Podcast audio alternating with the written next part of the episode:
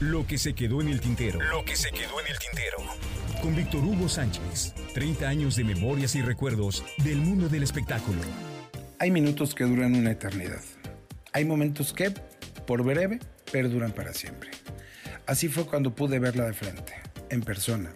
Aunque breves instantes, aún lo recuerdo con esa claridad que se recuerdan algunos que parecen que viviste. Sí, a veces la vida es sueño. En aquel entonces yo estaba casado y contrario a lo que pudiera pensarse, mi ex esposa me dijo, anda, ve a verla, anímate, ha sido tu máximo conocerla y ahí tienes la oportunidad. De esas cosas que hasta eso vemos con frecuencia en el gremio y que yo consideraba inapropiadas porque, bueno, uno espera ser imparcial, referir la nota por los hechos, no por las emociones. Me había involucrado de alguna manera. Me había convertido en fan. No de esos enfermos que compran todo lo que sale, ni de verme siquiera todos sus trabajos en cine, ni en TV, ni comprar las revistas donde le entrevistaban, no. Pero debo admitir, me parecía la mujer más hermosa del mundo y sí, si tenía oportunidad de ver alguna cinta, la veía y babeaba. En el imaginario del periodista la veía sentada frente a mí, entrevistándola, preguntándole una y mil cosas.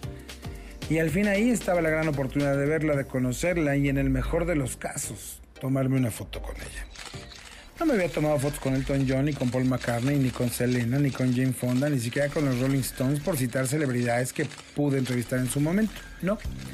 Porque no hubo quien tomara las fotos. En la prehistoria del periodismo, de farándula, no traíamos celulares inteligentes y no siempre había un fotógrafo cercano y amigo para pedirle el favor.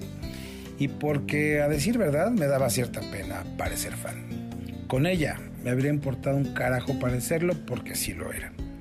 ¿Cómo no ser fan de sus hermosos ojos verde azulados, de su cabella rubia y de su diminuto y perfecto cuerpo. Anda, ve, nada me daría más gusto que tomes una foto con ella. Pero ni siquiera soy reportero de algún medio. ¿Cómo voy a cubrir la conferencia de prensa si no puedo acreditarme? Eres un miedoso, en el medio tienes infinidad de amigos. Pídele a alguno que te deje cubrir la conferencia o pídele el favor que te dejen entrar como como fan. Pues sí, lo eres. Y sé que no vas a irte de bruces sobre ella. Ya te veo tomando distancia, sentándote lejos, observando. Anda, anímate. Y así lo hice. Indagué quiénes organizarían la rueda de prensa, donde ella vendría a promover el lanzamiento de su perfume, su fragancia o como diablo se le diga en esa jerga. Diana, hola, soy Víctor Hugo. Oye, qué pena me da pedirte esto porque he estado del otro lado y es muy incómodo que aparezca el fan. Yo, ¿puedo ir a la rueda de prensa del perfume? Ja, ja, ja, neta. Claro, oye, nunca me has pedido nada y bueno, estamos de hecho, del mismo lado de la acera, manejando la prensa de estos eventos.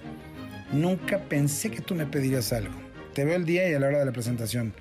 No te prometo más nada, ni foto ni entrevista, ya sabes, depende del humor con que vengan, las restricciones del contrato, etc. Entiendo, Diana, gracias. Y algo más, no le digas a nadie que te pedí este favor. Ja, ja, ja, no te apures. Llegando buscas a Rosario Valeriano para que te dé tu acceso. Madres, otra colega que estando en su equipo se enteraría del favor que estaba yo pidiendo. Llegó el día, neta, estaba más nervioso que quinceañera el día de su fiesta. ¿Listo? No sé, estoy a dos de cancelar, ¿qué se supone que haré cuando la tenga enfrente? Ja, ja, ja, nada, solo admirarla. Llegué al hotel donde se desarrollaría la rueda de prensa, vi a Rosario Valeriano, saludé. Víctor, estás temblando, sí, de nervios. Le he visto tantas y tantas veces en los capítulos de la serie que neta te diría que estoy enamorado. Bueno, es una exageración, pero sí, me parece lo más hermoso del universo. Hay restricciones, supongo. Sí, no se puede acercar al podio, puede hacerle fotos con cámara profesional y con celulares, tomar video, no habrá entrevistas individuales y mucho menos fotos con ella. Demonios, y con mi pinchurrienta Blackberry ni me salen buenas fotos. En fin, mil gracias. Toma, llévale a tu esposa el perfume. No, no, no, no, no, me da más pena. Solo vine por conocerla, no a pedir perfumes.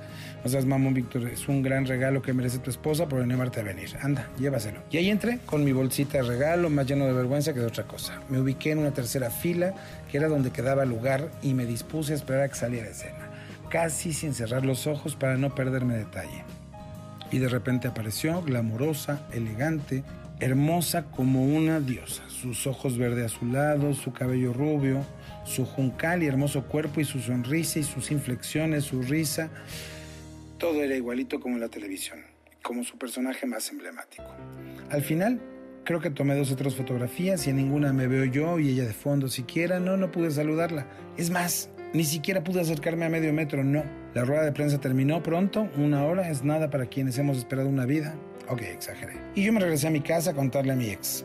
Hay minutos, segundos que se quedan en la mente como retratos, como fotografías indelebles. Así fue la mañana en que conocí de lejitos a Jennifer Aniston, tan Rachel Green. Y por favor no le cuenten a nadie que una vez fui fan.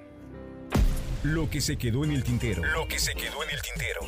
Con Víctor Hugo Sánchez. 30 años de memorias y recuerdos del mundo del espectáculo.